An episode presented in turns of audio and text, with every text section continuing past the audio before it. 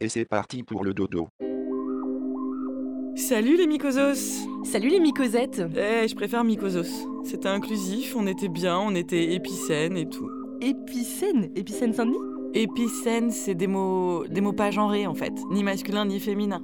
De, l'é- de l'écriture inclusive ancestrale, de l'oral de jadis si tu veux. Sérieusement Claire? C'est le point féminisme le plus tôt de l'histoire de the Night. Allez viens Jean-Jacques, t'es où? Parce qu'on va bien rigoler hein Salut. Cette émission va être passionnante, on dirait. Salut Jean-Jacques, salut Hello Salut Claire Claire qui a dormi deux heures, même une heure et demie, rien que pour être toujours au plus près du cœur de cible de nos émissions, pour être le plus juste possible. Ouais. Vivement une émission sur le parachutisme. Je te donnerai un parachute. Pour la descente. Cette semaine, c'est un, un autre genre d'aventure. Dormir ou ne pas dormir. Couette ou couverture. Compter les moutons ou boire de la tisane. J'ai la tête qui éclate, je voudrais seulement dormir. Bon, allez, on commence avec la question scientifico-scientifique de la semaine. Mais pourquoi nous avons donc besoin de dormir? C'est vrai, pourquoi? C'est vrai pourquoi? Eh bien, j'ai cherché parce que je me suis rendu compte que j'en avais qu'une idée assez vague. Plouf De quoi? Non, je faisais la vague, pardon. Ok, et ben donc, euh, figure-toi qu'on ne sait pas.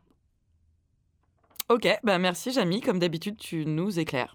Mais vraiment, hein, c'est c'est une question sans réponse. Ce que l'on sait, c'est que le sommeil serait surtout lié à notre cerveau et peut-être à la connexion entre nos neurones, connexion plus importante quand nous dormons, connexion qui permet d'améliorer la mémoire, l'attention, la régulation des émotions. En fait, les chercheurs ont déterminé qu'il y avait probablement un lien entre la mémoire et le sommeil en constatant les effets du manque de sommeil. C'est vrai que quand t'as pas dormi ton cerveau, on dirait un ordi qui rame. Plouf. De quoi? Non, il faisait la rame. Euh... Ok.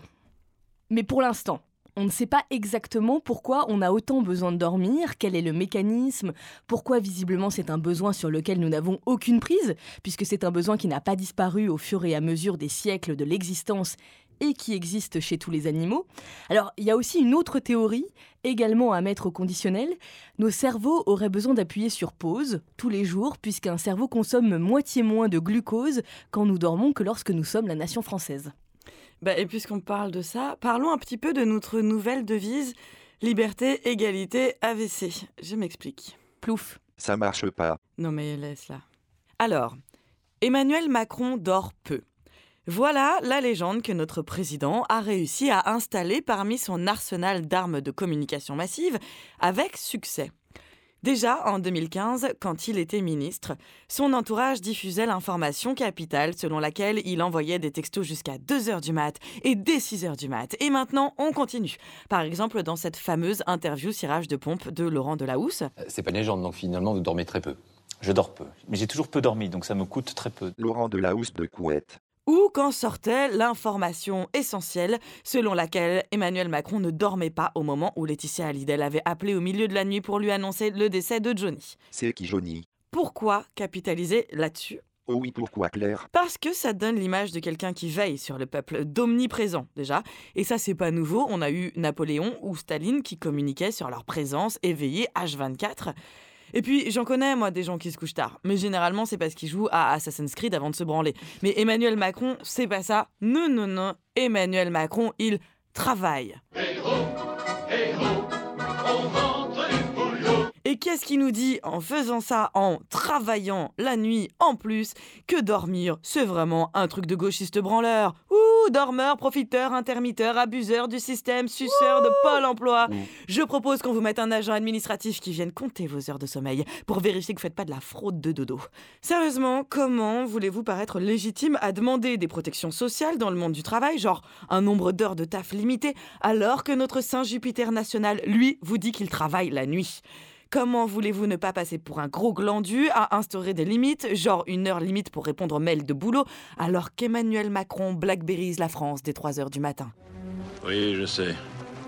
Quand on n'est pas habitué, c'est assez impressionnant. C'est donc extrêmement malin en termes politiques quand on veut promouvoir le monde merveilleux du jeune cadre dynamique qui ne compte pas ses heures, le Disneyland du MEDEF. Mais alors, en termes de santé publique, c'est un gros message de merde. Je n'en ferai pas mystère, sans déconner, j'accuse. Bim bim bim. Claire. Zola. Un partout. J'accuse la Startup Nation de nous tuer tous à petit feu. On ne dort pas assez. On dort de moins en moins. Nos enfants ne dorment pas assez. Et ne pas dormir assez, bah c'est pas juste être un petit peu fatigué et lâcher un bâillement entre deux plats d'escargot fouquet's. Non, c'est augmenter le risque de maladies cardiovasculaires, de diabète, d'obésité, d'accident de la route, de dépression. Bref, c'est vraiment se niquer la santé. Ce n'est pas moi qui le dis, qui l'invente, qui exagère. C'est écrit noir sur blanc sur le site de la Sécu. Ce ne sont pas de mini-effets secondaires responsables dans un cas sur 12 millions de, de- risques. Non, c'est absolument irresponsable de véhiculer cette idée que dormir 3-4 heures, c'est hype, c'est fun, c'est cool, c'est bien, c'est Startup Nation. Et sans déconner, je suis en colère, je trouve ça grave. Et à l'heure où on nous dit mangez 5 fruits et légumes par jour, ne fumez pas. Buvez avec modération. Sortez couverts. On devrait probablement nous dire aussi pour votre santé, essayez de dormir au moins 7 heures par nuit. Mais non, ce qu'on nous dit, c'est pour la nation française, dormez 3 heures, chopez un ulcère à 30 ans, crevez d'un AVC à 45, ça bouchera le trou de la sécu. Et en plus, s'il y a plus de maladies, ça coûte plus cher à la Sécu. Donc intellectuellement, euh, c'est pas très Macron compatible. Elle est trop forte, cette fille. Mais du coup, si je comprends bien, comme t'as déjà un ulcère, c'est que t'as voté Macron. Mmh, ne tourne pas le couteau dans la plaie. Cela dit, ça me rappelle un peu tout ça la jurisprudence Rachida Dati, qui était retournée bosser comme ministre cinq jours après son accouchement, en voyant, peut-être malgré elle, mais quand même, le message que euh, les femmes qui étaient en congé mat abusaient un petit peu. Hein, que quand on veut, on peut. Et c'est dégueulasse parce que peut-être euh, que Rachida Dati a eu la chance d'être parfaitement opérationnelle cinq jours après son accouchement. Et tant mieux pour elle. Mais elle avait aussi le pognon de faire garder son enfant autant qu'elle voulait. Le pognon de se déplacer en voiture avec chauffeur et pas en RER. Enfin bref, je m'arrête là sinon je vais tout casser. Quelle violence. Je t'en supplie, Claire. Faut que tu te présentes à des élections, je sais pas, là, t'as l'air tellement. euh, Je suis énervée. pff, tu vois, de porter un message, d'être engagé. Bon, Mais c'est les prochaines élections, ce sont des élections euh, européennes, donc généralement un Français sur 45 va voter, mais t'as peut-être une chance quand même. Puis moi, promis, juré, croix de bois, croix de fer, tout ce que tu veux, promis, j'irai voter pour toi. Claire Zola présidente. Zola, je veux bien. J'écrirais Germinal 2, où on enverrait les gens créer des startups dans les mines. Par contre, euh, présidente, bof. Faut parler aux gens et tout, Burke. Ouais, mais c'est ça la démocratie, Claire. C'est, c'est par exemple euh, répondre aux questions envoyées par des mycosos, des mycosettes, euh, des épinettes. Épicène. Épislutte. Toute une éducation à refaire. Oui, alors des questions que nous ont envoyées des auditeurs par lettre, par SMS et même en morse.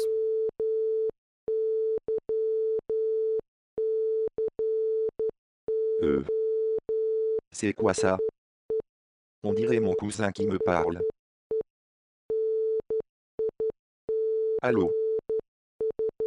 Ça, ça voulait dire Miko's the Night en morse. Eh ouais. Alors, je vais plutôt les lire en français, vu que vous n'avez pas fait bac plus 6 en morse, visiblement. Vous deviez être trop occupé à dormir la nuit comme des gros fainéantos. C'est parti. Patricia de Caen. D'où? De Caen. Maintenant Ok. Mais d'où?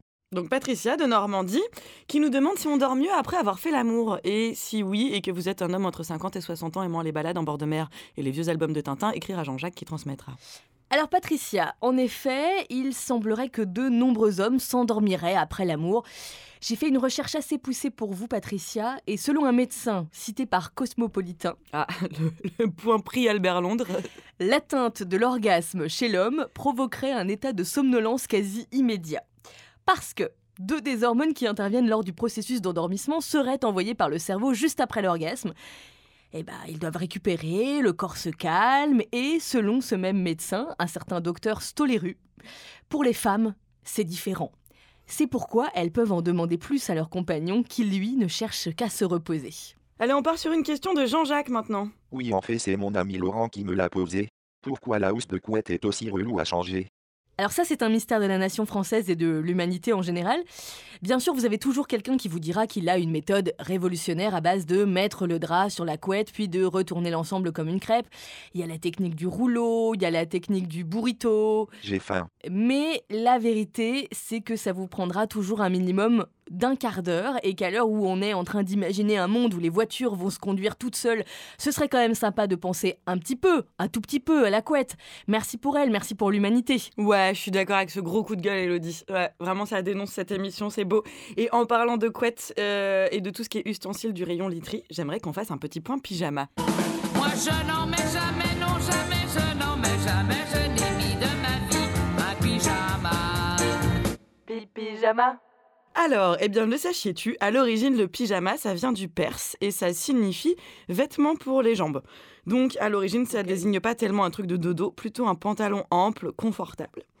Les Européens découvrent le concept avec la colonisation, mais il faut attendre le 19e, 20e siècle pour que le pyjama se propage vraiment en Europe, d'autant qu'il est plutôt au départ un vêtement de confort et même dans les années 20, un vêtement de plage notamment via l'influence de Coco Chanel qui fait la une de Vogue en pyjama. Alors il faut préciser qu'une femme en pantalon à cette époque, euh, c'est un peu le truc osé, provoque, même si c'est un pantalon large, c'est le truc euh, sexy. Et oui, donc le pyjama, c'est chaud.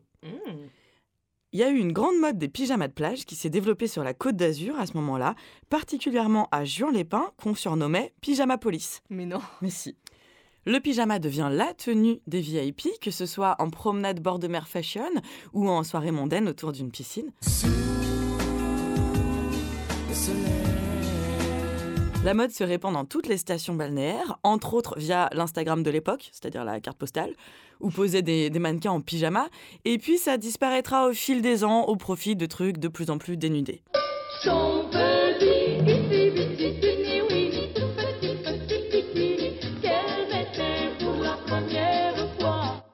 Par ailleurs, sachez qu'il existe un poisson pyjama, enfin des poissons pyjama, qu'on appelle comme ça parce qu'ils sont rayés. Donc ça rappelle les pyjamas rayés. Voilà, moi je t'avoue que ça fait très Auschwitz dans ma tête le pyjama rayé. Voilà, super dur d'enchaîner quoi que ce soit après Auschwitz en fait. C'est dommage car j'ai trouvé un truc très intéressant sur le fait de faire chambre à part. En fait, c'est grave un tabou chez les couples aujourd'hui de faire chambre à part. Ça se fait plutôt à partir de la cinquantaine, soixantaine.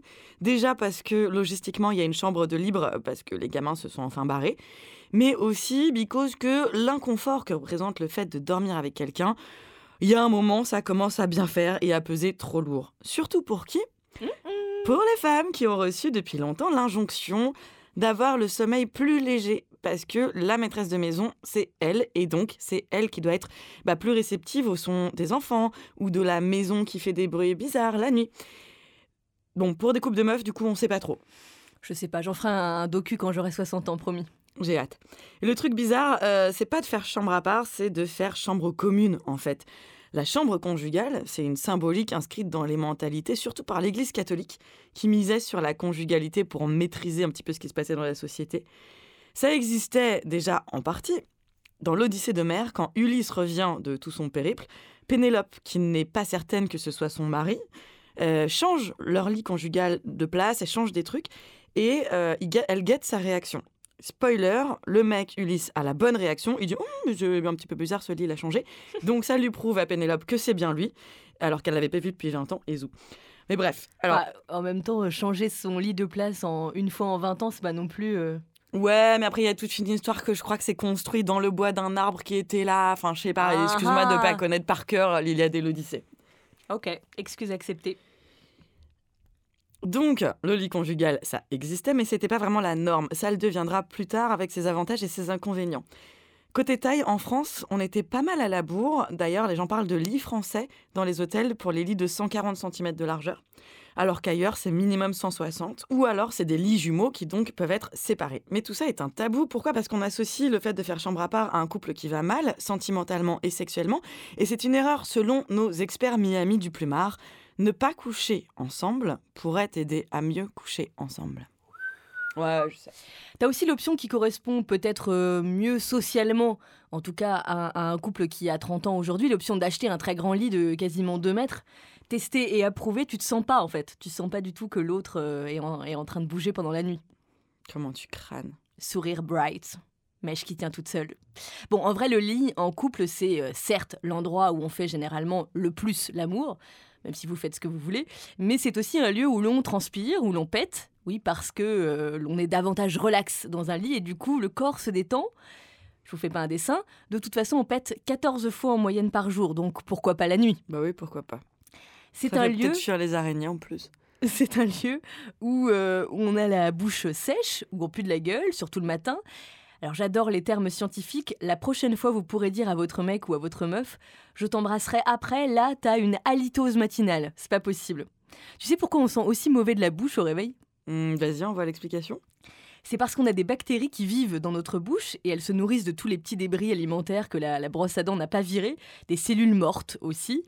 Hum, ça donne envie. Mmh. Elle mange, elle mange, elle mange, et après, logique, elle digère. Sauf que quand elle digère, elle pète. Elle relâche du soufre, du gaz, et en journée, comme on sécrète de, de la salive, l'odeur est sans cesse masquée par notre eau de javel personnelle.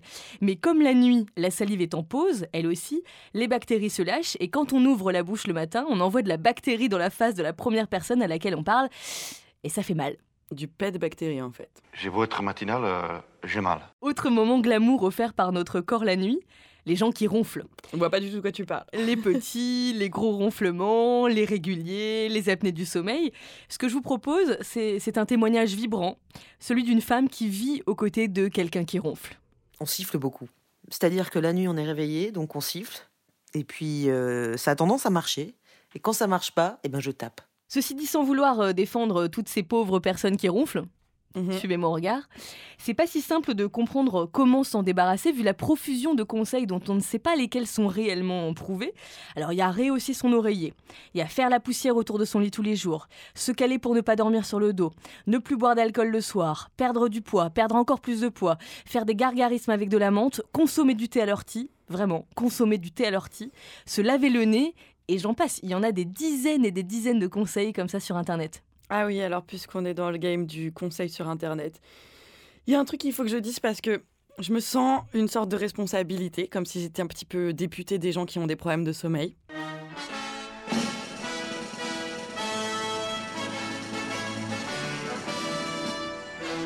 Française, français, citoyen-n-e-s, épicène, épicin, épicé, salé, poivré, Oh non. mes chers compatriotes, très chers amis, camarades, mes petits lapins. Je voudrais vous faire part d'un truc. Je sais que ça part d'une bonne intention. Je sais, on a tous tendance à faire la même chose avec nos amis qui visitent les formidables pays de la dépressionnie ou de l'anorexie. Et ça part d'une bonne intention, super shoot.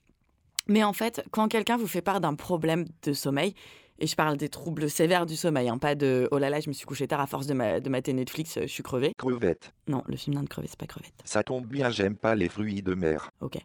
Donc, souvent, on peut avoir envie, face à quelqu'un en dépression, de lui dire ben, euh, fais un effort, ou euh, t'as qu'à te secouer, ou tu devrais faire ci.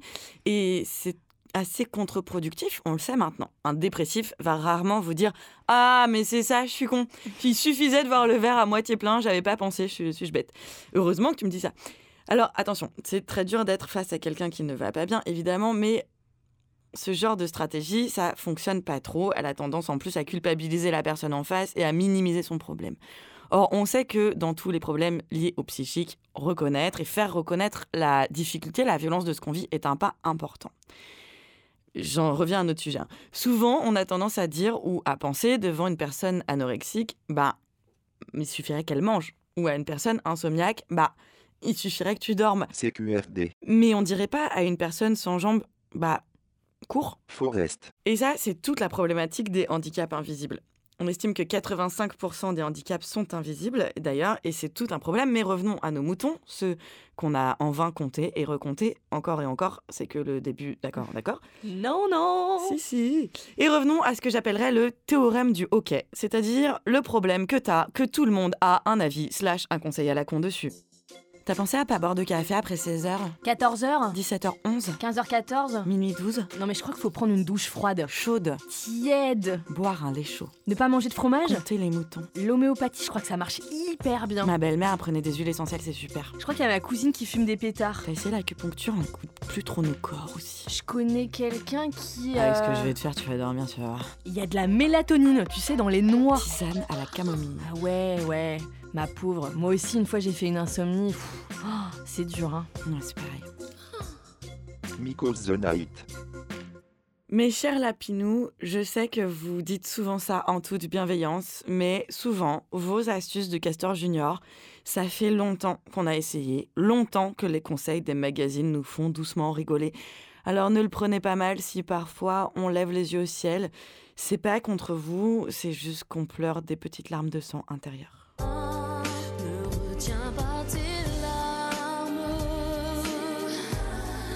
Attends, attends, attends, attends. J'ai beaucoup mieux comme chanson. Les insomnies de Barbara, tu connais? Non.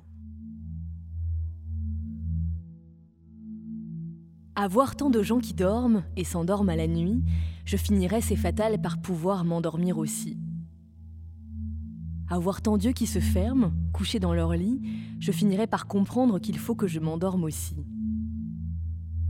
Le paradis, ce serait pour moi de m'endormir la nuit, mais je rêve que je rêve qu'on a tué mes insomnies et que pâles, en robe blanche, on les a couchés dans un lit, à tant rêver que j'en rêve, les revoilà, mes insomnies. Mourir ou s'endormir, ce n'est pas du tout la même chose. Pourtant, c'est pareillement se coucher les paupières closes.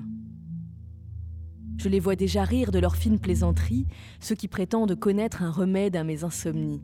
Un médecin, pour mes nuits, j'y avais pensé moi aussi. C'est contre lui que je couche mes plus belles insomnies. Avoir tant de gens qui dorment et s'endorment à la nuit, j'aurais fini, c'est fatal, par pouvoir m'endormir aussi. Mais si s'endormir, c'est mourir, à laissez-moi mes insomnies. J'aime mieux vivre en enfer que dormir en paradis. Ok, tu gagnes. Barbara 1, Amel Bent 0. J'avoue. Alors sinon, si tu veux te la péter un petit peu, sache que la peur de dormir s'appelle l'hypnophobie. Elle est parfois liée aussi à la peur de mourir dans son sommeil. Et c'est vrai qu'on sent bien qu'il y a quand même un lien entre les deux. Euh, La seule espèce de bande-annonce qu'on a de, de la mort, c'est le sommeil. D'ailleurs, dans la mythologie romaine, le dieu du sommeil, Somnus, est le frère jumeau de Thanatos, la personnification de la mort. Et bref, voilà ce que j'ai lu sur le site d'un psychanalyste qui s'appelle Pascal Couder. Le sommeil en psychanalyse correspond à une pulsion de mort. L'insomniaque s'empêche de répondre à cette pulsion de mort. Moins il dort et plus inconsciemment il se persuade qu'il est encore en vie. C'est d'ailleurs le cas des bébés qui pleurent la nuit, bien souvent pour répondre à l'angoisse des parents, dire que tout va bien. Tu vois maman, c'est la nuit et je suis en vie. Alors rassure-toi, il ne m'arrive rien. Pourtant, le sommeil répond à un besoin physiologique. Paradoxe de la situation, si l'on ne dort pas, on finit par mourir. Cette voix de psychanalyste, Ouais, c'était ma plus belle voix de psychanalyste. t'aurais dû faire ça comme boulot, je pense. Moi, je gagnerais plus de sous. D'ailleurs, tu ne crois pas si bien dire. C'est une torture d'empêcher les gens de, de Oui. dormir. Ça existe en dictature, ça existe aussi ne serait-ce qu'en garde à vue en France. Alors, grosso modo, il y a deux manières de priver quelqu'un de sommeil. La méthode pharmacologique, des antisomnifères en gros, hein, des médicaments qui empêchent le corps de, de se reposer. Et puis, tu as la méthode instrumentale. Et là, là, la liste est longue. Ça peut être euh, forcé à faire un exercice physique, ça peut être des chocs, euh, des secousses, tout ce que vous pouvez imaginer. De la musique à très haut volume dans une pièce minuscule où on ne peut pas s'allonger avec de la lumière en haute intensité. Ça, ça c'est un exemple parmi d'autres d'une torture infligée par euh, l'armée américaine. Selon le Guardian, les musiques de Metallica, Rage Against the Machine, Queen et Eminem seraient utilisées en méthode de, de torture à Guantanamo, par exemple. True story. Que des bons groupes. Quel gâchis. Ça me fait toujours un peu froid dans le dos à chaque fois que, que je lis ou que j'entends parler de torture. Je sais que ça fait vraiment, vraiment niaise, mais je comprends jamais comment on peut en arriver à une telle extrémité? Je comprends pas. Oh bah oui, bah, d'une façon générale, on peut dire que la torture, on n'est pas très pour. hein, euh, on s'inscrit même totalement en, en contre. Voilà, je savais que t'allais te moquer de moi. Mais non, mais j'ai eu du mal à supporter euh, les dix dernières secondes de ce que tu disais pour, Ouais. euh, pour aller dans ton sens. Alors les effets de la privation du sommeil sont très très rapides. Évidemment d'abord des troubles de l'humeur, on le sent avec euh, Claire aujourd'hui, puis l'impossibilité de rester immobile, puis la vue qui se brouille, les yeux qui brûlent, les objets qui changent de forme, des hallucinations dès le troisième jour de privation. Par exemple l'impression d'avoir des fourmis ou des vers sur la peau. T'as déjà peut-être vu ça, non, ou lu ça? Non, euh, je merci. bah, c'est parce que la, la personne perçoit des, des fourmillements à ses extrémités, pour le coup des vrais fourmillements, et elle a l'impression de, euh, de voir euh, des, des animaux qui glissent sur elle, qui montent sur elle. Il y a aussi des troubles auditifs et une désorganisation progressive de la pensée. Et au bout de quelques semaines, quelques semaines seulement, des dommages neurologiques qui euh, peuvent être irréparables. Donc c'est quand même hyper flippant. C'est-à-dire qu'au bout de, de plusieurs semaines, tu peux ensuite devenir fou à vie. Tu sais que l'armée s'intéresse euh, vachement aux possibilités de ne pas dormir, de rester en alerte pendant plusieurs jours sans dormir. Depuis 2006, les rations des soldats américains contiennent des chewing-gums dosés à 100 mg de caféine pour combattre le sommeil. C'est pas du tout flippant. J'imagine d'ailleurs assez bien une dystopie dans laquelle les humains ne vivraient pas avec des robots, mais avec des esclaves du non-sommeil. Certains humains seraient condamnés à dormir le moins possible, voire pas du tout, grâce aux médicaments découverts par la recherche en 2029 via le parti officiel du no sleep. No sleep à... Ils dorment tout nus, Et ils seraient utilisés pour travailler, produire. monter des startups. Tout nus. Et seule la caste des humains supérieurs aurait le luxe de dormir. Donc après, évidemment, on partirait sur une histoire d'amour impossible entre un humain VIP dormeur et une travailleuse esclave pas dormeuse. Et tu vois, Hello, c'est pile à ce moment-là qu'on attend vraiment le point culminant du vrai problème de riche. C'est-à-dire?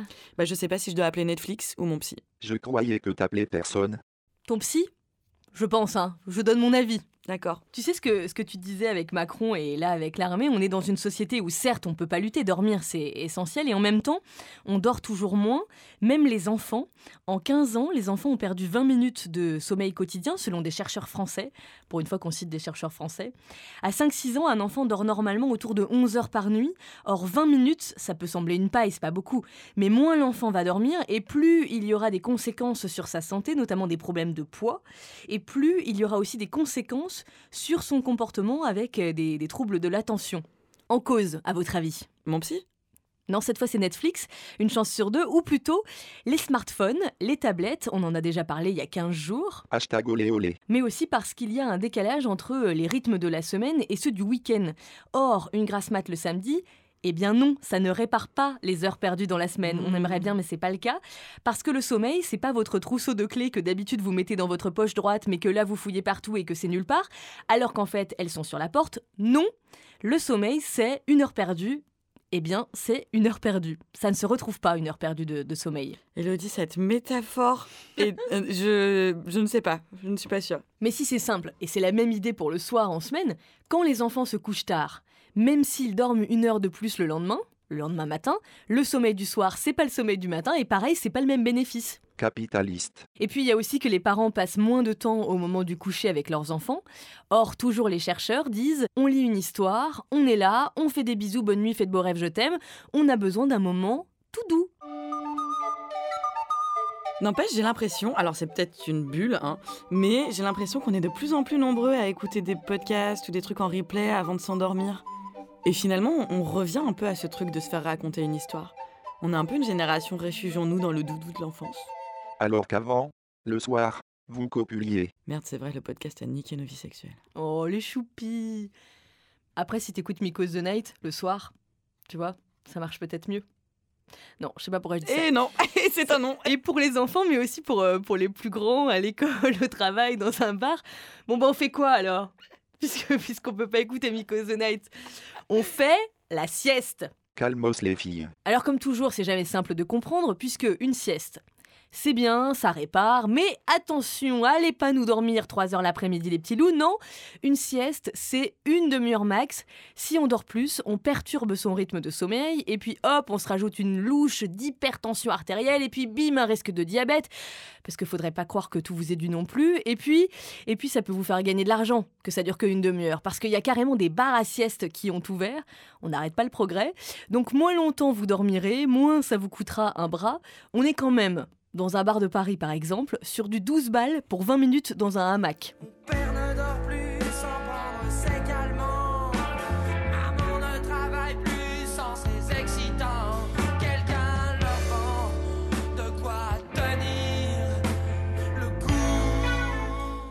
Est-ce que t'as déjà fait un rêve prémonitoire? Bah, J'espère que non, vu la gueule de mes rêves, mais en vrai, je sais pas.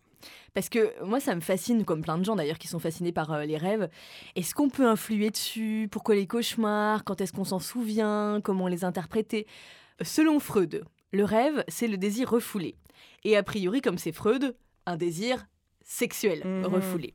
Après, d'autres scientifiques se sont posé la question, Carl Jung, par exemple, qui lui se demande si ce n'est pas un moyen pour l'inconscient de nous envoyer des mails. Mais en vrai, c'est un autre mystère autour du sommeil, on ne sait pas. Pareil pour les rêves prémonitoires, rien ne le comprend scientifiquement.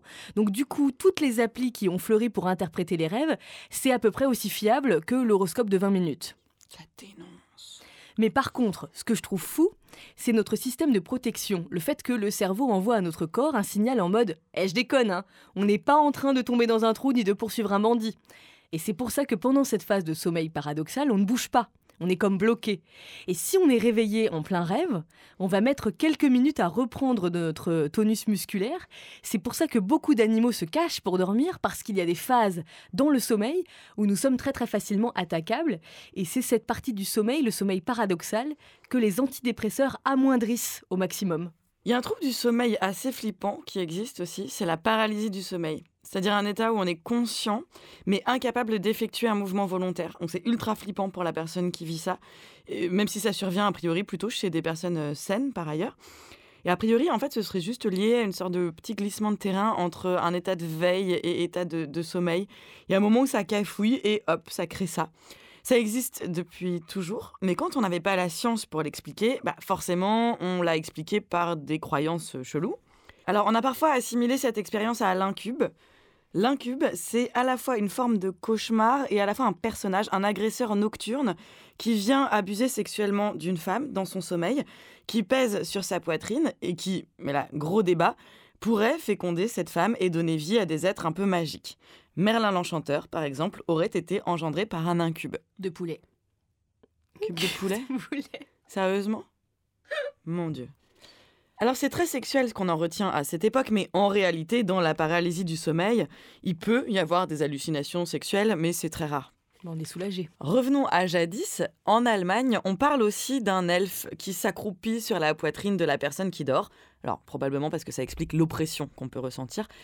Et en Scandinavie, ce serait lié à un vilain personnage, un spectre femelle malveillant, qui perturbe le sommeil, quitte à passer par une serrure ou sous une porte pour accéder à une personne endormie.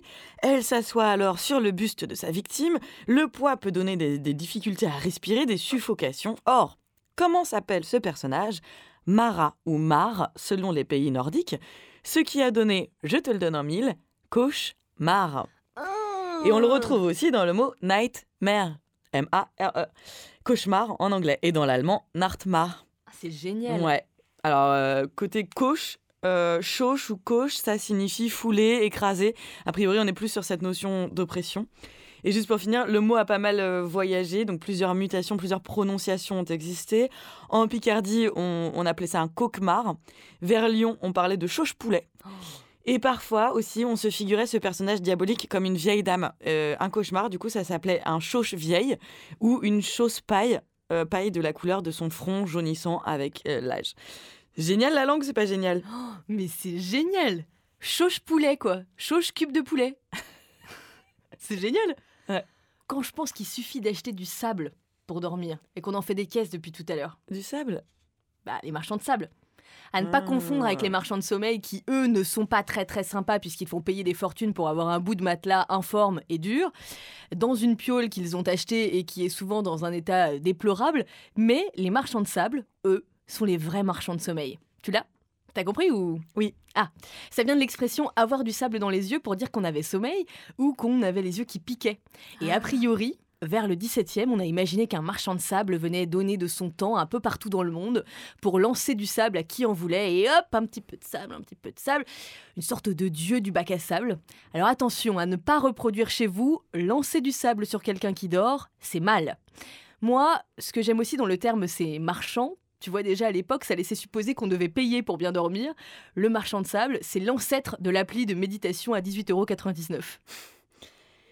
Dans la série des expressions, il y a aussi les, les bras de Morphée. Alors Morphée, on sait souvent que c'est le dieu des songes, on sait moins que c'est le fils d'Hypnos, le sommeil, et Nyx, la nuit, et qu'il avait 999 frères et sœurs, donc venez pas vous plaindre de vos fêtes de Noël compliquées à organiser.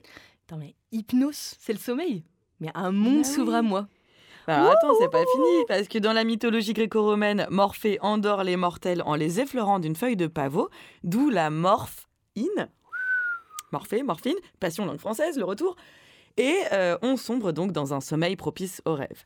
Mais morphine, c'est pas le seul mot à découler de Morphée, il y a aussi morphologie, par exemple. C'est parce que Morphée, ça veut dire forme, et tu vas me dire, bah, c'est quoi le rapport? Et ben en fait, pour endormir les petits humains, Morphée prend la forme qu'il veut. Donc euh, chacun peut du coup euh, choisir la forme des bras dans lesquels il veut s'endormir. C'est beau. Va falloir que tu te mettes à écrire un bouquin sur la langue française par contre. Parce que là, ça se voit que t'es à fond quand même. Ça commence à, à se sentir un peu au fur et à mesure des émissions. pardon. Alors parce que ça, là, ce que t'es en train de faire, c'est assez fascinant. Pourquoi on baille? Est-ce que c'est parce qu'on veut dormir ou parce qu'on s'ennuie profondément? Oh, bah du tout. Déjà, ce que je trouve fou, c'est que plein d'animaux baillent, même les serpents baillent. En fait, bailler, ça éliminerait tout un tas de facteurs qui font baisser la concentration. Donc bailler, ça élimine le stress. Moi, je comprends mieux. Quand je pense qu'on se fait chier à payer une coach de vie, ça sert aussi à augmenter notre vigilance. Et puis, ça ne t'aura pas échappé. Voilà, il paraît qu'un bon bailleur en fait bailler 7 autour de lui. En gros, si on voit quelqu'un bailler, on se dit Hey, attends, lui, il est vigilant, mais pourquoi? Je sais pas. Bon, on sait jamais, dans le doute, je baille aussi, et moi aussi je suis vigilante, et hop, j'ai pas de problème. En gros, le cerveau voit le bâillement de quelqu'un d'autre comme une alerte. C'est aussi basé sur l'empathie. L'empathie capable de décoder l'expression du visage de la personne qu'il y a en face de nous. Et accessoirement, tu sais que c'est un travail impressionnant de, de la mâchoire de bailler. Elle est vraiment en train de bailler. Pardon. Puisque tous les muscles du visage euh, s'enclenchent, tant que ça ferme le canal lacrymal au coin de l'œil et qu'ensuite les larmes débordent un peu, exactement comme toi en ce moment. On a souvent les yeux humides après avoir baillé. Hello Pardon, c'est parce que je crois qu'il est temps de se quitter. Oui, je pense, oui. Est-ce que tu me raconterais pas une petite histoire avant, histoire de s'endormir? Est-ce que mieux, je ne te ferai pas une petite berceuse? Ah ah, Ah ah. Bien joué. J'ai regardé dans la cuisine, dans le frigo, j'ai des copines. Je te jure, j'ai cherché partout. Oui, mais Morphée, Morphée, t'es où? J'ai cherché dans des livres chiants, dans des docus en allemand, dans tous mes somnifères partout, sans déconner. Morphée, t'es où? J'ai entendu les hommes de mes nuits péter un plomb dès toute ma vie. C'est toi que je désire plus que tout. Quand y a besoin de toi, Morphée, t'es où? Eh Claire, Hmm? tu prends combien de l'heure pour euh, endormir les enfants avec ce genre de berceuse? Oh, je prends cher. Enfin, je prends cher. voilà, je crois qu'on va s'arrêter là-dessus. Nico the Night, c'est fini pour aujourd'hui. On se retrouve dans 15 jours Avec Claire Fégreux, avec Elodie Font. avec Jean-Jacques, le temps que, que tout le monde se repose, en partenariat avec Brain Magazine. Salut les Mycosos. Salut les mycosettes Salut les gens. Bonne nuit. N'empêche, quand il pense, le mec qui a dit le monde appartient à ceux qui se lèvent tôt, il était quand même pas hyper partageur. Ouais, on s'en fout de posséder le monde, non? Faudrait déjà réussir à le faire tourner. Oh, c'est beau ce que tu dis, Claire. Bah. C'est de gauche, quoi. welcome